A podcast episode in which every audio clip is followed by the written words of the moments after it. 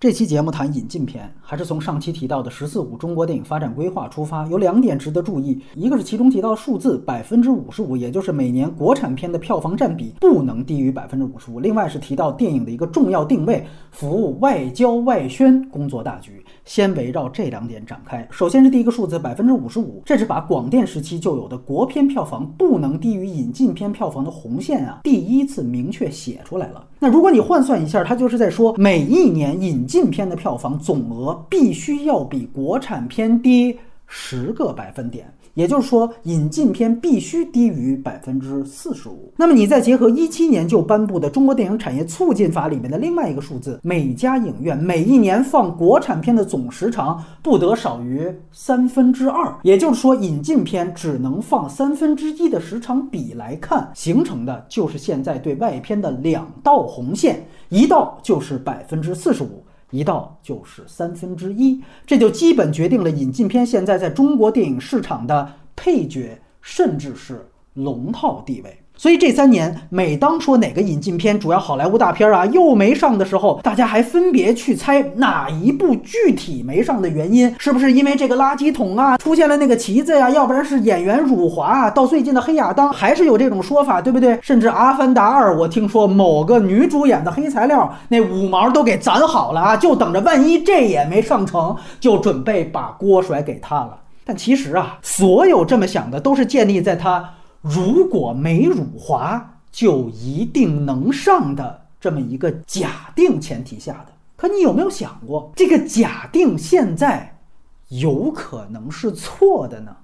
我们还是打个比方，对于引进片的审查来说，也许原来啊，它相当于水平性考试，就只要你考到一个及格分数以上，你就能过。再往上，你考多高呢都没意义。比如说什么交规考试啊，你说你答出花来那也没用。还有一种叫选拔性考试，就哪怕我这次考了满分，但这次有十个考满分的，可人家只招一个，你都未必能上。这几年引进片方面要说有什么变化，就是由原来的水平性考试变成了选拔性考试。原来你可以说非辱华可引进。但现在叫非必要不引进，这话不是我总结的啊，其实是业内人士模仿现在的防疫形势，自嘲玩梗讲的一句话，倒也一针见血。所以，如果我们分析引进片政策，只要看这个非必要不引进的必要是什么条件就行了。所以这里我们只需要看三年以来那个别能过的，甚至是比较卖座的外片。它们各有什么特点？我大概把它们分为三类：第一，宣传属性，具体分内宣、外宣；第二，本土合作；第三，外交花瓶儿。一个一个说啊。首先，你会发现防疫三年以来，整个内地市场表现最好的都来自同一家好莱坞公司，那就是环球影业。去年引进片票房冠军《速激九》是环球的，而今年不仅是冠军啊，外片的前三名等于冠亚季军也都来自环球，《侏罗纪世界三》《坏蛋联盟》和《小黄人二》。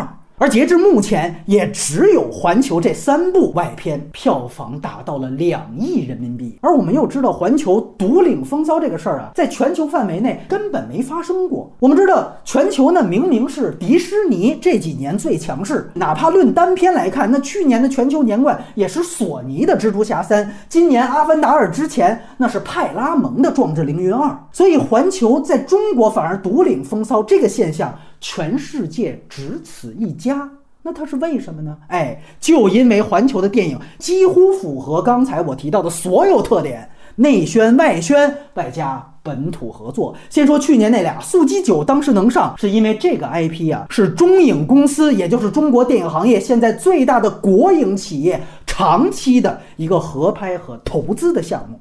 这个合拍的片约一直签到十。而且速激九还写到了中影去年的年报里面，因为它是上市公司嘛，这个大家可以查啊，就是它去年十个自己列出的主要项目之一。尤其在那个片上映的时候，中影的分账比也比一般的分账片要高。我们还要注意一个事儿，就是速激九去年上映期间啊，它的主演之一赵喜娜还出了个辱华风波，所以现在大家一谈说什么电影上不了就是辱华，速激九就是最大的打脸。尤其当时可不是他以前的什么言论，或者二十年前见过谁被扒出来啊？有人说《毒液二》没上是因为汤老师多少年前发表什么言论，那赵喜娜那涉台言论可就是在速激九宣传期呀，哎，协调道了个歉，照上。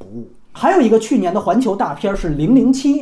那也是去年非常少见的准同步电影，就是能在同一个月和北美隔那么一两周就上映了。而与《零零七》十月份准同步上映同时发生的一件事是什么呢？是十一黄金周环球影城在北京开业。那个在当时一度啊还是挺轰动的。有人说这什么关系呢？环球影城那不是他赚钱吗？那电影还又让他多上一个，这不是他赢两次吗？但其实环球影城，你注意，国企的股份占到七成。这个占股比例是远高于上海迪士尼的国企占股比的，但谁都知道，国企要是自己去开一个单独的公园，有人去吗？能卖那么贵吗？一度那个影城在十一档非常火爆，其实还是吃了环球里面那些好莱坞 IP 的红利嘛。那么在开业的同时，哎，正好有一个环球大片上映，而且环球影城当时在整个国家层面，它的级别也非常非常高，它远非说是一个什么通县当地县太爷能推动开业的。级别关于这方面，《华尔街日报》在它开业前后写了很多相关的内幕，大家有兴趣自己去看。当时他享受的双轨制是不亚于马斯克的超级工厂的。那么这是去年到今年，环球开挂属性是进一步的加强。现在就五大嘛，网飞除外的五大，原来是给他们每家平均分配配额的。像今年其他几家基本上是二到四部，尤其啊，像迪士尼吞并了福斯这么大的一个企业。今年到现在也只上映了两部电影，但环球截至目前啊，这还有俩月呢，就已经上了六部电影了。这个数量首先就碾压其他好莱坞大厂，其次环球这六个还全都是今年的新片儿，这也是独此一家。其他好莱坞大厂都有去年就在北美上过的电影了，而像 P 片呢，更是动辄什么一八一九甚至一五资源早就大家看过的老片儿让他们上，而环球不仅数量比别人多得多啊，还都保证它进来的每一部都是今年最新的北美首映的新片儿。那这个效果当然也显而易见了，所以刚才提到了今年外片，目前为止前三名也全都是环球的。所以无论是数量还是新鲜度还是档期的优先级，环球全都是独此一家。因为今年啊，环球还有一个外宣的属性，就是关于今年年初的北京冬奥会。但那个时候我们知道，冬奥会在西方是一度遭遇了所谓杯葛，开始是外交杯葛。但是不是经济上有杯葛？那个时候西方那些政府是犹豫不决的。在那个情况下，环球旗下的 NBC 作为北京冬奥会的北美转播方，坚持大规模宣传冬奥会的计划，甚至啊。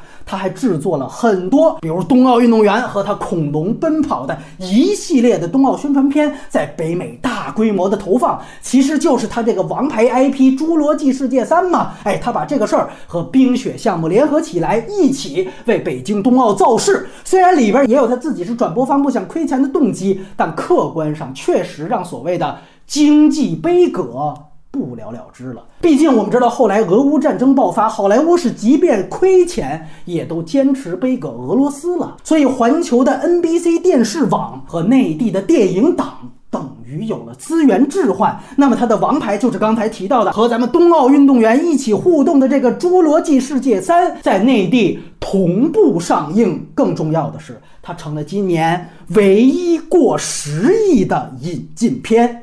顺便说，疫情三年就三部过十亿的引进片，其中两个环球，去年的《速激九》，今年的《侏罗纪世界三》，还有一个《金刚大战哥斯拉》，它同样也是占了本土合作的优先级，这和速激九的情况非常像，因为我们知道那是万达全资收购的传奇影业来主控的，尤其是它在大陆的所有收益都归本土企业所有。当时万达甚至争取了比华纳搞的影网同步还早一周上映。你说让大陆作为全球首映市场，这在防疫三年以来那都是极罕见的情况了。所以《哥斯拉大战金刚》那是本土合作的另外一个案例。其实今年还有《月球陨落》，那是华谊兄弟，它是通过英国渠道借壳上映的。最后一个目前过亿的外片呢，还是来自环球，就是《小黄人二：神偷奶爸前传》。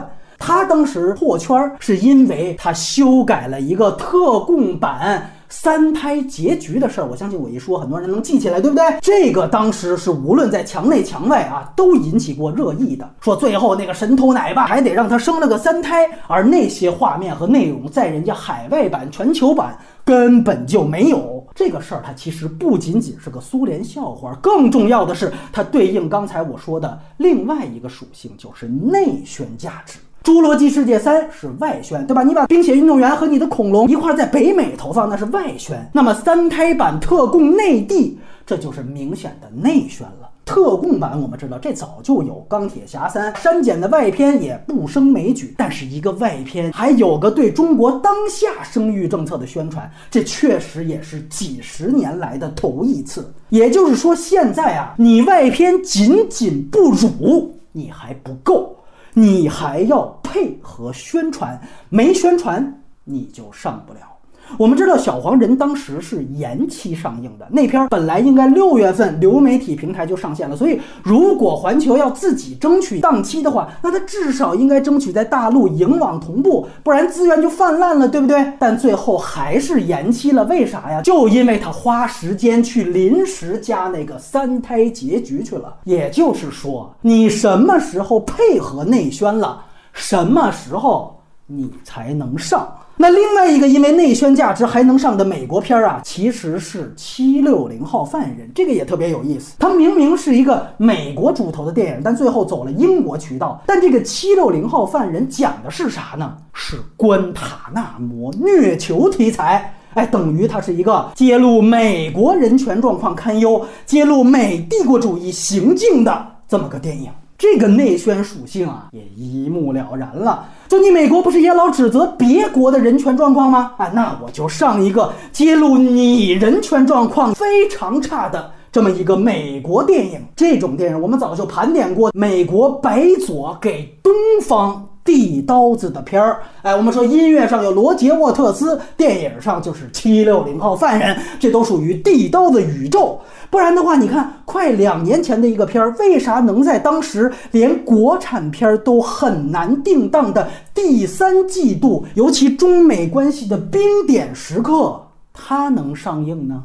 就跟咱们官媒啊，天天报道枪击美利坚重复的那个金句一样嘛。让我们把目光转向美国。所以你看，无论是生三胎还是黑美帝，这都是内宣需要，内宣外宣。刚才还提到了本土合作，那么还有第三种情况，外交花瓶儿。你听“花瓶”这俩字儿，你就知道啊，这相对于前两种，它就是很次要的事儿了。那么这里就要回到最早“十四五”文件那句话：服务外交外宣工作大局。首先，你梳理历史就会发现，咱们中国加入 WTO 之后啊，相关部门就再也没有明着对某国电影直接下禁令了。我说明着啊，倒不是说怂或者怎么着，可能就是电影不重要吧，别给人家外交大局惹事儿。因为明着说，它容易落下口实。所以，哪怕开始脱钩了，但在完全撕破脸皮之前，每一年还是会象征性的挑几个花瓶儿上一上。目的就一个，要保住名存。名存实亡的名存，这里我们就得分开看。首先还是好莱坞分账片，原先在遵循配额总额的时候啊，分账基本上是会平均分给这五到六个好莱坞大厂的，那剩下的配额留给其他国家。而最近我们刚才讲了，环球首先他一个人就占六个，哎，人家那是因为有更高级别的用途，对不对？那其他好莱坞你没人家那优先级，你怎么办呢？哎，我还是名义上啊维持给你两到四。个的名额，但是咱选的那些电影儿，那花瓶属性可就非常明显了。刚才我们提到说，迪士尼今年到现在就上了俩片儿，一个叫《魔法满屋》，还一个《尼罗河的惨案》。其实这个尼罗河惨案，那走的都还是二十世纪的渠道。就原来说白了，那是六大时期给二十世纪福斯准备的，等于把那也凑上。迪士尼这一共才俩片儿啊，《阿凡达二》之前啊，咱说严谨一点，那你想想，迪士尼现在在全球市场最红的片儿是什么呀？那肯定是漫威啊，对不对？那显然是完美错过了它真正的头部电影。但其实啊，迪士尼它还真的每部都送审。当然，它本来也没拍过什么儿级片儿，对吧？它是每部都送了，但最后让你上的就是这《魔法满屋》。哎，尼罗河惨案，我就是让你变成惨案。但这都不是最夸张的，最夸张，你看像派拉蒙吧，它是今年目前全球票房冠军《壮志凌云二》的出品方，但它今年在中国上的是啥片儿呢？一个叫《迷失之城》，还一个叫《汪汪队立大功》大电影儿。这你别说，好多人看过了，可能你听都没听说过，对不对？哎，咱就挑这个上。你像索尼《蜘蛛侠三》和其他索尼漫威系才是它最火的，对吧？但它今年上的什么呢？《精灵旅社四》。密室逃生二、神秘海域，最近还多了个沼泽女孩，所以你可以得出一个结论是，就是好莱坞从九四所带来的分账制啊，实质上已经被掏空了，但是名义上它还继续存在着。再讲一遍。它不是什么辱华原因，就刚才哪怕我说的上面这些，咱要是拿着放大镜找辱华演员，你就一个找不出来吗？哪怕动画片，我就可着那配音的找，那肯定也能找着呀。当时谈过的那个新蝙蝠侠演谜语人那保罗达诺，不好多人也说他发表过什么香港言论吗？所以就不是这个逻辑，能不能上就是满足刚才那三个条件，你没有前两个优先级呢？就是要抓小灭大，这是好莱坞分账片的情况。小语种引进片，那外交花瓶的属性就更明显了。你像韩国，从官方到民间一直在积极推动限韩令的解除，这我们都提过。但你要注意啊，去年年底的时候，咱莫名其妙安排了一个韩国电影上映，叫《欧文姬》。这个电影。你别说，在中国，在韩国它都排不上号，但莫名其妙就给安排上了。上映之后的票房也非常差，一百多万人民币。但最重要的是，这片儿啊，它前不着村后不着店儿，就它前面已经五六年没韩片了，但它在后面也没其他韩国电影跟上。可就在前几个月的时候啊，咱中国驻韩国大使突然就限韩令。发表了一番讲话，说所谓的这个限韩令啊，子虚乌有。人家还说呢，据我了解，有十部韩国电影都在内地上映了，而且警告韩媒啊，不要鸡蛋里挑骨头。这个用意其实很明显嘛，就是在说我们从来就没禁映过韩国片儿，不是一个没有吗？这不有吗？欧文基，哎，而如果 压根儿就没有过什么限韩令的话。那自然也就谈不上要解除它了，对不对呀？当然了，他说内地上了十部韩片，这个数字好多影迷听了可能觉得有点玄幻啊。这院线领域不就一个欧文基吗？所以很可能啊，我觉得这位大使。是把这几年在各个大陆影节上展映过的韩国电影也算上了，至少李沧东的片儿这两年在节展上是肯定放过的。他就是把展映过几场的七凑八凑那么一算，来了那么个十部。因为的确从理论上讲，北上影节的这些所有外片，甚至是单独影院搞的这些国别影展，也都是要经过审批和过审的。之前介绍过，所以这也是这两年为啥说对外关系都这样了，防疫。也都这样了，像北影节还能连年举办下去的一个原因，包括地方零星的各个国家影展。到这个月我说话的时候，都还有什么荷兰影展、日本影展，对不对？好像看着都挺开恩的呀。那根本不是为了你，他就是为了文件里服务外交外宣工作大局凑数用的，那都是给人家外交工作人员堵外国人嘴的时候能提供上大数据。尤其你向个别国家影展，那基本就一两个厅给你排出来放，根本就产生不了任何对于观众的文化辐射力、影响力，对不对？可它的确又是个正规引进渠道啊，外交数据它还能凑得上，它的性价比极高。还有一个服务于外交大局特点的直播里都谈过啊，就是咱们最近根据“一带一路”引进了一大批小语种电影，这里尤以去年年底突然上映的四部中东欧国家电影为典型，斯洛伐克、罗马尼亚、塞尔维亚和保加利亚这四国都与“一带一路”在欧洲的一个具体策略有关，就是“十六加一”，“十六加一”中东欧国家合作战略框架。这四个国家都是深度参与国，而当时那次引进更不一样的地方在于，我们甚至给了他们分账片的待遇。你要知道，像日本这属于电影大国，在中国上映了那么多，我印象当中啊，好像就只有一个是给了分账片渠道的待遇，那剩下全是买断片儿。什么你的名字，你别看特别火，那都是批片儿。但当时就给了什么罗马尼亚、保加利亚，哎，人家一人一个分账的名额，这典型当时是服务于。外交外宣工作大局，我们当时也一部分肯定了这个事儿啊。那毕竟电影院里咱电影能多元化，这不是坏事儿。但是你要看到这一系列的操作来源于外交需要，所以我们最后回到现在的简中舆论场，就大家还去一个个的分析那大部分没上的电影啊，找那些电影的辱点，这其实都是之前的思维惯性了。什么垃圾桶啊，什么旗子呀，演员辱华呀，而且这些都很好举反例啊啊！你演员辱华，那赵喜娜你解释一下，甚至哪怕说《奇异博士二》那黄色垃圾桶，不之前《唐探二》也有吗？这不是我发现的啊，是广大人民群众发现的。包括说《壮志凌云二》里边那旗子八百不也有吗？当年是全球年冠的电影啊，甚至到现在这个黑亚当说号称里边那个老零零七布鲁斯南早年间怎么怎么辱华了？那布鲁斯南一九年还有。有电影在大陆上映呢，你找的那黑材料都是二十多年前的了，这跟黑亚当有什么关系呢？所以这些都能举出反例啊。所以这个时候来到了当下，以后的引进片究竟会怎么样？首先分长短期，短期眼前的就是《阿凡达二》到底能不能上，这个相对简单啊。就我刚才提到的那三条优先级，你看它有没有，不就完了吗？我也给个整体判断，就如果《阿凡达二》能上，也不能说明引进片整体会回到一九之前，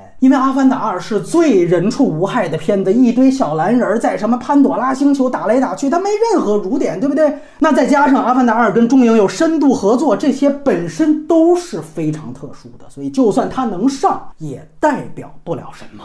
但如果连《阿凡达二》都上不了了，它一定代表电影市场断代级别的倒退，那这是短期。从长期判断，我还是那句话，不算卦，我们可以看历史。可能这个时候大家不禁回想起原来能够在大陆影院看好莱坞的黄金岁月，《泰坦尼克》呀，《哈利波特》呀，漫威呀，都是咱一代人的情怀，一代人的青春。但是今天我想说的是，这其实也都是观众的思维。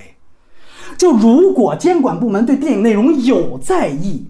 那也只会是提防，提防西方入侵的思维从来就有，它不是从最近防疫三年才开始的。你看，我们刚才说了一嘴的是入世之后从来没有明着禁过任何电影，但你知道入世之前啊，每一次和外国有冲突，那就拿引进片，准确说是好莱坞电影开刀，每一次出气筒都是电影。最近两次能查到的，这都有文献啊。一次是九六年，还一次是九八年。九八年是因为众所周知的南联盟使馆被炸事件，九六年那次相对没那么熟知，但其实和今年挺像的，因为当时发生了两件事儿，今年都发生了，一个就是台海危机，另一个就是中美贸易摩擦，只是当时还没升级到贸易战，还叫摩擦，所以当时禁映好莱坞的时间也没有太长，摩擦没了，基本就恢复了。这里比较走运的就是《泰坦尼克》了，它正好出现在那两次禁令发出之间，所以它能上映。所以你就可见，早就在哪怕九十年代大家滤镜当中最璀璨的时期，其实也是大量出现这种事儿的。但可能你会问啊，那为什么那时候屡次的禁令也没对整体那二三十年的发展产生影响呢？因为那个时候的引进片啊。有速效救心丸的作用。就说，如果我们把分账时代做一个粗略的划分啊，第一个阶段其实是救心丸时代。我们都知道，九四是所谓分账片元年，亡命天涯当时开启了每年十个分账片配额，这是常识。但很少有人提及，就是为什么是九四年？那是因为当时是中国电影作为市场烂到底的时候。就奖项上那几年，第五代很风光，但在市场维度，当时无论从总票房还是从观影人数来看，那都是整个中国电影历史上的最差时期，对比现在还要糟糕啊！原因我只能简单说，是转轨。因为我们知道，原来计划经济时候啊，票价极低，而后来的市场化时代呢，片源很好，可在转轨的时候吧，它两样都不占。就国营制片厂时候也没好莱坞大片儿，但是它几分钱一张票？你看八月里都拍过，甚至看电影免费，对不对？后来市场化呢，虽然它票价升高了，但它有泰坦尼克，有复联，尤其首映那几天，你拿着钱你都买不着票。可就在转轨那几年，也就是九四前后，它恰巧啥都没有。所以在那个时候，国家哪怕是啊，我们说从意识形态角度，把电影院当成了一个宣传的重要渠道，一个喇叭。尤其那个时候，互联网都还没兴起呢，对不对？它是一个重要的宣传喇叭。但因为转轨，让全国范围内影院发行网面临消失的危险了。搞不好，它就成为下一个戏园子了。就大家不再有这种消费习惯了。那在这个时候。就哪怕我是挽救喇叭的角度，不得已了，引进了美国分账片，所以那是救急用的所谓救心丸，就在这儿。而速效二字也很重要。你说什么片子能挽救市场啊？说现在开心麻花也行，可那时候他妈没开心麻花，对不对？你要现去培养，你还得等几十年。那是咱们第一章说的故事啊。可当时呢，它就只有进口片。那那个时候进口片还分两种啊，因为那时候是港英时期，还有港片，所以它是别无他法才允许了分账片进来。但哪怕让你进来了，还动不动就喊停啊！你看咱们九四开放，九六停一次，九八停一次，所以。提防的心态一直都有，所以我说咱们真正严肃的回顾影史，不要老谈什么观众情怀，什么一代人青春，大家一定要擦除时代滤镜。不是因为我们曾经真的思想开放，是因为当时烂到底了。有人说今年不也快死了吗？怎么不赶紧也引进外片当个救心丸啊？这里我只说一句啊，只要主旋律电影能继续卖，就和转轨期不一样。那到零二年电影市场化之后，转轨期结束了，咱们电影院也救活了。为什么还接着引进好莱坞大片呢？那是因为市场化十六年，外片能起到鲶鱼作用、鲶鱼效应的鲶鱼。这也不只是一个行业里外资的特点，对不对？几乎可以说，中国改开以来，所有行业里边外商或外国产品的整体作用都相当于鲶鱼嘛。而且这个事儿是自上而下推进的。具体到咱们电影来说，就是监管部门以西方类型片的成功，想去刺激中国的电影人来培养我们市场化跟类型化的能力嘛。它和观众。也没关系。这个时候最大的两条鲶鱼，正好是卡梅隆的那两部超级大片儿。鲶鱼的开始几乎算是《泰坦尼克》引进算起的，而鲶鱼的巅峰就是《阿凡达一》的首映和《泰坦尼克》3D 的重映。刚才提到了三 D 带来了中国电影从上游到下游的一套技术变革，我想说升级啊，因为三 D 很难说是未来，但那俩至少在票房维度和引起的轰动程度是降维打击的，所以才激将法一样，让几乎所有当时的中国导演彻底改变了自己的创作思路。你记得《泰坦尼克号》没多久才有了张艺谋的《英雄》，而对于现代这批中生代的导演刺激，其实来源于2012年《泰坦尼克》3D 的重映，典型就是管虎啊，他在2012年之前。前是个作者导演，而他最后一部作者电影《杀生》正是和《泰坦尼克》三 D 同档期被锤爆之后，后面他所有的电影。改弦更张，紧接着就是抗日神剧与屎尿屁结合的那部除戏痞，然后就是用所谓小鲜肉，当时顶流传的那个老炮儿，再到最近几年的八百金刚川。而伴随微观上一个导演的改弦更张，宏观上对应的是国产片在单片号召力上逐渐超越了引进片，直到最近的全面主旋律化。所以我还是那句话，主旋律电影继续卖。就不会回到转轨时期。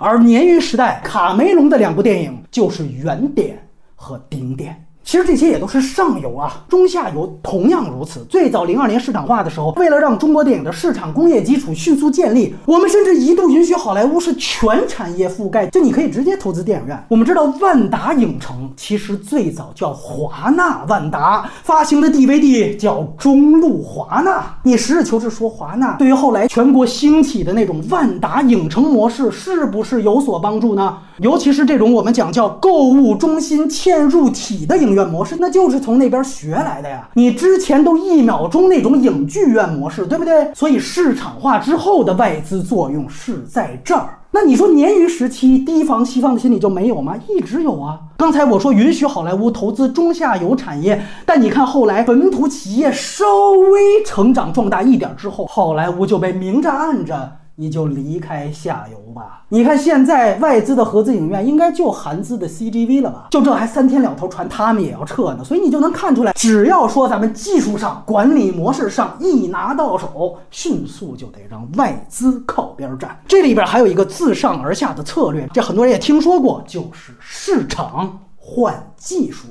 就你不转移技术。你就别想拿到中国的市场准入，这不也是改开时代的整体性特点吗？在电影领域，IMAX 和 DMAX 之争，这我们提过很多次了吧？包括还有中国和比利时的巴可公司在放映机环节的合资，这都是典型的市场换技术啊，对吧？就我允许你 IMAX 借着《阿凡达一》，当时在中国市场赚了那么多钱，但你也得给我们点你的技术啊。于是你看，很快啊，人家中影就搞出了一个非常相似的 DMAX，以至于后来 DMAX 的市场占有率一度向上窜的时候，还被 IMAX 以技术。剽窃为名，在全球法院追着起诉啊！主要当时告他那工程师嘛。结果最近你看，中影不搞 DMAX 了，人家换了一个新的特殊影院名头，叫绑定《阿凡达二》的 Cinity。它按说啊是咱们中国原创，但你仔细一看，里边它还是好莱坞的设备。它号称 4K 一百二十帧 3D，拿这三个维度啊，你 4K 指的视觉吧，它放映机是科氏的，科氏是好莱坞公司，指它是好莱坞下游公司。完了，你那个 3D 是 Real D 的吧？哎，它还有一个可选的声音系统是全景声的，全景声是杜比的。这三家全是美国公司。所以说白了，我卖的其实是个打包组合的套餐，但是咱们能做到的啊。是我们的价格低。当年 D Max 刚出来的时候，也是打价格战，说你 IMAX 十分之一的价格就能装我这 D Max，我直接打一折。你想这多狠？咱就来这个。这是中下游，上游刚才还忘了说，最早索尼哥伦比亚还投资了一批啊，冯小刚大腕儿的那种叫华语合拍片儿。这其实都是咱们改开以来，在一个总体的方针原则下半抄半学的时代缩影啊。那么刚才提到的这鲶鱼效应。终结在哪儿呢？终结在我们第一期开头提到的那个时间点，一八年三月。上期说三月主要是监管部门的更迭，今天提就是三零幺调查报告。那实际上是美国对中国所有市场换技术的所谓所谓啊，什么强制转让啊、巨额补贴呀这些情况做了一个系统性的汇总。当然，这个报告是没直接提电影的，但它是一个总论。那那时候的特朗普就以此为依据打响了贸易战，直到大范围的中美脱钩。这导致后来的一个新情况，就是有一些原先对外开放的行业啊，这几年逐渐就内循环了。重要一点就是原先它能市场换技术。但三零幺之后换不成了，所以如果你要想对整个这个过程有所了解的话，我还是建议读一下三零幺调查报告。这也不是什么禁书，咱们工信部都翻译过一个版本。而回顾这些，其实也更想强调，无论刚才说的哪一个时代引进外片与否，从来都和观众没关系。起初引进外片，再总结一下啊，是为了救活市场，而市场救活是为了什么呢？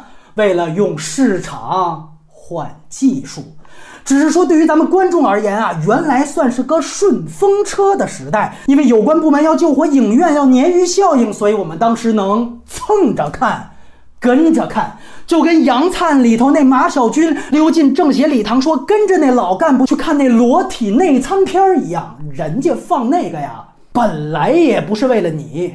所以牵扯到对未来的判断，说引进片直接回到文革，这是不太可能的啊。虽然情绪上现在大家老提这事儿，但实事求是的说，还不至于。我以为的一个类似时期呢，是九四之前，九四到一九是分账片时代，到二零年开始分账制。被实质掏空，名存实亡了。所以现在和未来的情况可能会回到九四之前。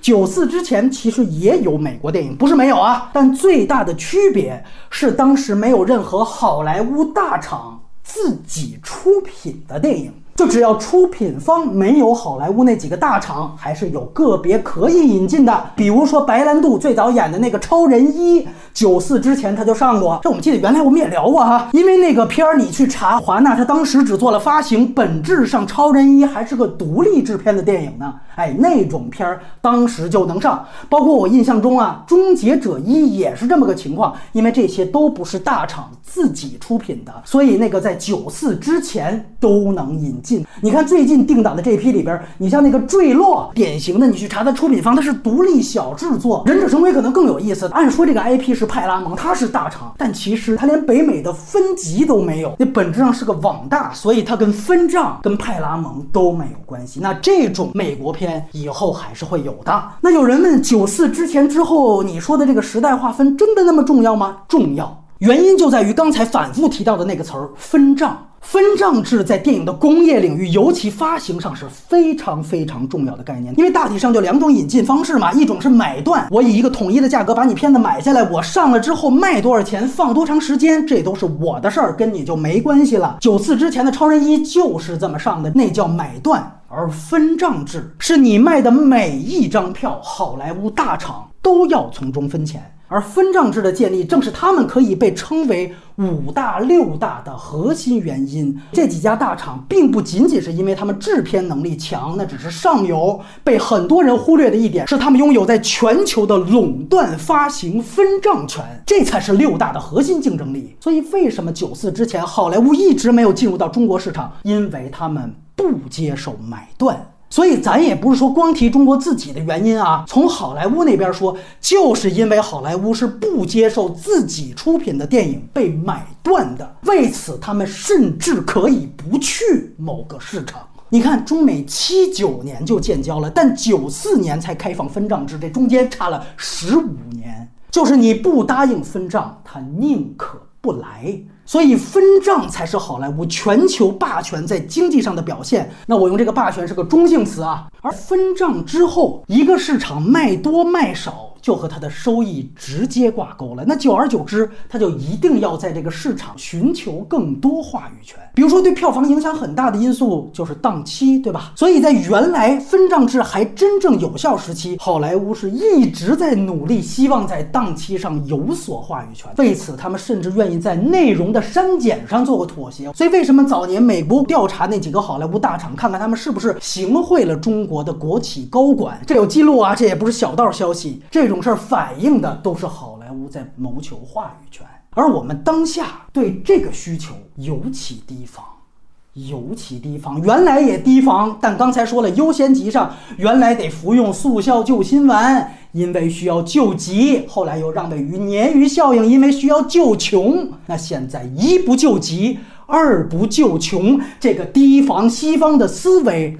就占主导了，所以为什么说到对未来的判断，先得把历史梳理清楚呢？原因就在这儿。然后在好莱坞方面啊，他可能对中国市场以后也不会像原来那么重视了，甚至他也可以像九四之前宁可放弃中国的一个很重要原因是他们在谋求改变赛道，就是现在他们的核心竞争力由原来在影院上的分账制。改为了现在流媒体的平台制，这个东西就不多展开啊。但这其实是好莱坞那边希望延续自己在全球市场统治地位的新的探索形式。这事儿它未必有效，跟今天话题也没什么直接关系。毕竟咱也更不允许流媒体平台直接进入大陆。你需要知道的就是，为什么好莱坞也不像原来跟舔狗一样啊？包括《奇异博士二》被禁之后，那迪士尼的包正博能公开说，我们无需中国也能活得很好，他的底气。在于好莱坞的重心开始向流媒体转移，而流媒体被他们视为影院垄断发行权的平替，他们在试图打造新的核心竞争力。我们要了解的是，好莱坞在发生战略重心转移的时候，电影院票房的位置就变得不再那么重要了。这不是指的在影迷心中重不重要啊？你注意这里的语境，它更多作用在金融市场上、股价上，对一个好莱坞市值的判断上。而这些层面，如果电影院都不再重要了，那中国的电影院又能有多重要呢？你看，我们天天说我们银幕数世界第一，总票房也当过世界第一，单片还有个世界第一，但这些第一们，你要注意，都是影院这一个单一赛道里的。而一旦连赛道都变了，那这些的重要性就都需要重新评估。那至于好莱坞那边啊，像平台经济能不能转移成啊，就电影艺术又是不是好事儿？这个以后有机会就单聊了，因为它是另外一个维度的话题了。那回到中国市场，我们知道现在中美关系的局面是斗而不破，有些行业它要体现斗，有些行业要成为。贸易压舱石，压舱石也是高频词，对不对？那一个行业属于哪一类，就看这个行业能否让西方对中国产生依赖性。你看现在还能当压舱石的，还没脱钩的那些行业，基本都是深度参与全球供应链的那些什么汽车呀、电子产品、苹果那些，包括一些两头在外的，人家还不脱钩，那是因为人家可以增加依赖性。这个主语也明确啊，是增加西方对我们的依赖性，可不是反过来。所以你判断电影。现在是属于体现斗还是维持不破？你只要看它能不能增加依赖性就可以了。所以结合上刚才我们提到的，好莱坞在向流媒体平台进行战略转移，那那些所谓全球银幕数的那各种第一们所产生的依赖性就不再那么重要了。加上我们上游的内容输出能力又几乎为零，对吧？海外不存在对中国任何一类类型片的特殊需求，就哪怕啊是曾经港片、功夫片达到的那个需求量级都完全没有。所以可以得出结论，电影行业不具备任何能增加依赖性的功能。这游戏呀，可能都不至于电影这么惨，因为它还有一定的这个海外输出能力。最近不是说腾讯还要收购个育碧，这电影现在完全没有了。尤其万达吐出 AMC 之后，包括尤其像曾经日本在广岛协定之后，索尼都收购过哥伦比亚，你要能当时站住脚，后面的局面都大相径庭。因此，如果有的行业体现斗，有的行业维持不破，现在只能二选一，只能挑边了。电影肯定当不了后者。所以，它逐渐也正在成为抵御西方文化的桥头堡。总之，你要知道，分账片形式在斗而不破的中美关系下会名存实亡一段时间，但也不代表没有美国电影。我就跟你说，哪怕在最保守的十七年时期，那个时候都引进过美国片儿，有一个叫《社会中间》，号称是新中国正式引进的第一部美国电影。哎，那就是个典型的集内宣外宣于一体。外宣主要是能为了表达对美国一批在麦卡锡主义时期被打倒的左翼人士的支持。当时那帮白左拍的片子。好莱坞已经没人买了，但是美国人不买，我们买。然后内宣属性，你一看题材你就知道，那就是在说美国无产阶级也反对美帝国主义。所以你看，就从当年的第一部《社会中间》到最近的这个《七六零号犯人》，内宣价值惊人的相似。所以以后这类的美国电影，那还是有可能来的。包括咱说以后是不是就看不着引进片了？那也不存在，毕竟引进嘛，又不只是好莱坞。只说更多，咱会体现一个朋友圈的属性，谁是我们的朋友，我们就多上谁的电影。当年我们父母那边，甚至爷爷奶奶那辈儿，有个顺口溜，人人会背：朝鲜电影哭哭笑笑，越南电影飞机大炮，罗马尼亚搂搂抱抱，是阿尔巴尼亚片儿莫名其妙。横批：中国电影新闻简报。我建议大家都记一下，因为以后也许就都这些了。你看中国电影新闻简报，这不已经是了吗？包括咱中国人民老朋友，现在不还是那几个吗？朝鲜、越南、哭哭笑笑、飞机大炮，最多新加一个俄罗斯，哎，俄爹电影。父慈子孝，对不对？你看中国孝子那么多，不得多安排上几个呀？而且大部分俄罗斯片还确实都是讲这父子关系的嘛，什么萨金瑟夫、索格洛夫，俄罗斯电影父慈子孝啊！你别看这是玩梗，最近还真是刚刚又引进了个俄罗斯电影，今年已经是第三个。去年我们引进了俩，今年变成仨，这和当年社会中间的引进思路不是差不多吗？你不好莱坞撤出俄罗斯电影业了吗？哎，我来。最后啊，我们回到今天的题目，就是这半年以来，电影圈百事萧条，可火了一批人。就是所谓档期谜语人，他们的一个特点啊，就是某部好莱坞大片在北美快上映的时候呢，他一定会发个什么东西，打个哑谜。就比如说啊，我发一个《雷神四》的海报，但是呢，我什么也不说，哎，什么也不说，你自己猜。或者我要写字，我也就写俩字：快了。句号。那最开始啊，这好多观众也好，影迷也罢，一看见这个，他特别激动啊！你按说你写俩字儿快了，你作为一资讯博主，这瞎胡闹的，对吧？什么快了？你快进去了还是怎么着的？那粉丝就觉得，哎呀，快了，那就是说我们蜘蛛侠三快上映了嘛，对不对？哎呀，反正就各种奔走相告啊，流量就蜂拥而至，久而久之，就有了这么一批。档期谜语人，但其实回头看，几乎啊很多次都没准过。漫威这都已经连续七个电影没上了吧？如果算上索尼漫威，那都上双了，对不对？可这里我也不是专门要批一个环节去调侃，我们得看到出现这类现象最大的原因是什么？首先是整个电影行业的资讯完全不透明、不公开了。咱甚至一句话可以概括啊，就是越重要的信息越神秘，而越明确的信息。越不重要，甚至你可以说整个大环境也好像是这么个情况。比如说现在这防疫措施，咱能不能给句痛快话啊？这么重要的问题，这一会儿一变，到底哪个才是准话？不知道。哎，往往最重要的是它最神秘而最明确的信息。你比如说吧，就美国又什么枪击了？哎，韩国梨泰院又踩踏了？哎呦，那个报道啊，事无巨细。你看有个官媒那天。列出了五大质问、八大罪状，拷问韩国政府，铿锵有力，掷地有声啊！我问一句：如果我不是韩国人，他对我很重要吗？可就这样的信息啊，它最明确。